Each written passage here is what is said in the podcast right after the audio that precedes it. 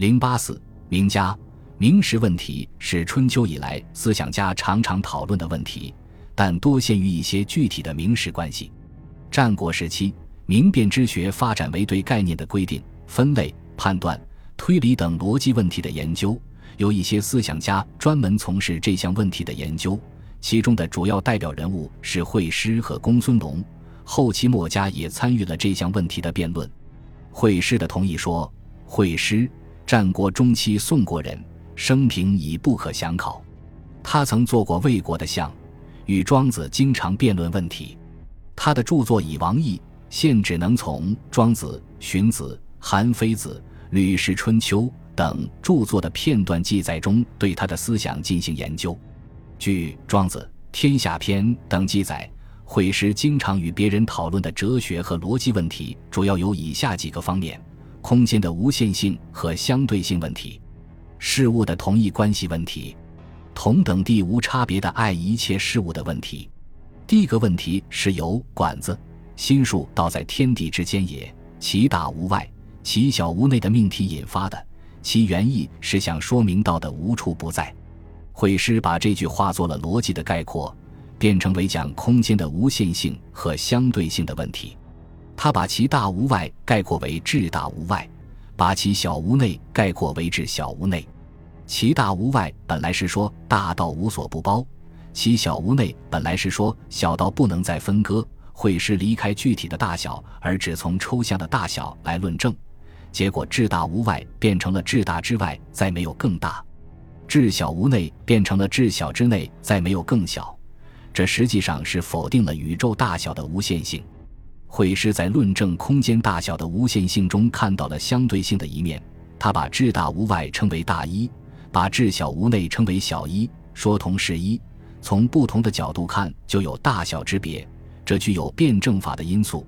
但他脱离具体事物的大小来论证大小的相对性，把至大、至小都命名为一，这就否定了大小之间质的差别，陷入了相对主义。第一个问题是事物的同一关系。惠施认为事物有大同，也有小同，大同则小异，小同则大异。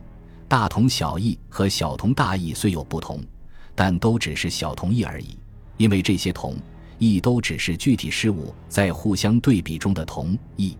如果从事物的根本上讲，万物既可以必同，也可以必异。必同必异才是大同异。这个问题的思想方法与第一个问题有相同之处。惠施认为，事物从至大到至小，没有一个是大小相同的，这就是必异。然而，不管至大还是至小，它们又都是一，所以又说万物必同。会师必同，必异的思想跟庄子万物唯一的思想有一致之处，但不同于庄子的否定事物差别的观点。会师的同意在一定程度上讲同和异的相互联系和统一性，带有一定的辩证的因素。第一个问题是从万物必同的观点出发的。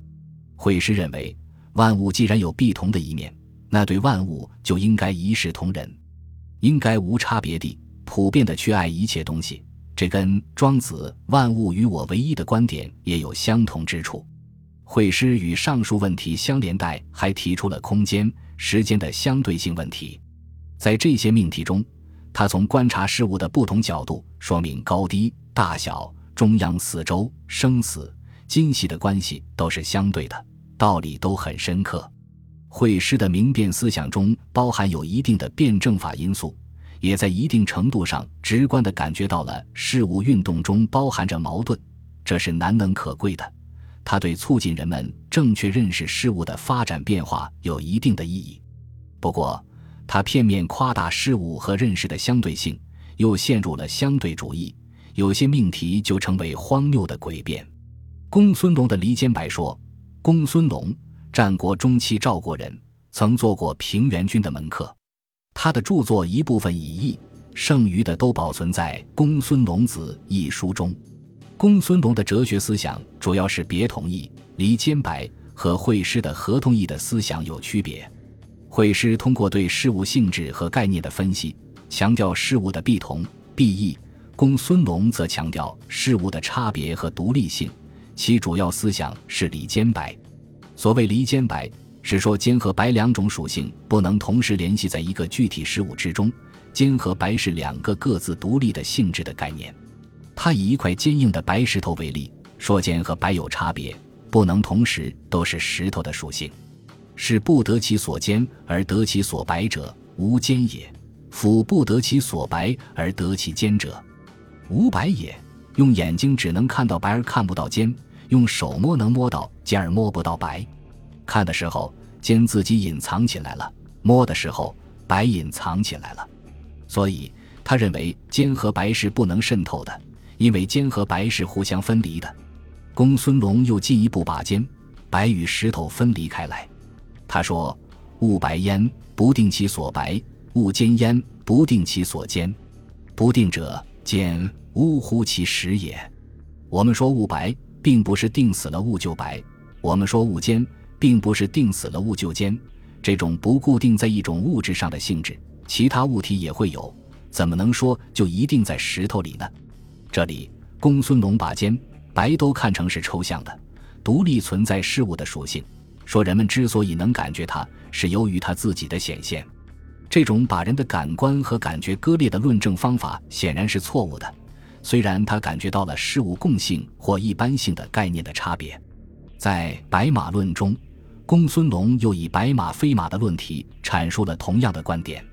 他从两方面论证白马非马：马者，所以命形也；白者，所以命色也。命色者非命形也，故曰白马非马。求马、黄黑马皆可治，求白马、黄黑马不可治，故黄黑马异也。而可以应有马，而不可以应有白马，是白马之非马神矣。这里，公孙龙看到了两个概念的差别，因此白马非马的论题不能说不带有辩证法的因素。但他把一般和个别的关系分离开来，否认马对白马在逻辑上的蕴含关系，却是违背客观实际的，是错误的。公孙龙从离间白、白马论。等例子中得出一条他认为是有普遍意义的结论：离也者天下，故独而正。整个世界是由各个独立的抽象的概念构成的。这些抽象的概念，他又称作指。物莫非指，而指非指。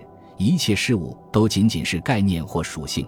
每一个事物的概念或属性不必依赖别的事物的概念或属性而存在。这样，在公孙龙就用抽象的概念指否定了具体的客观物质世界的存在，陷入了诡辩论。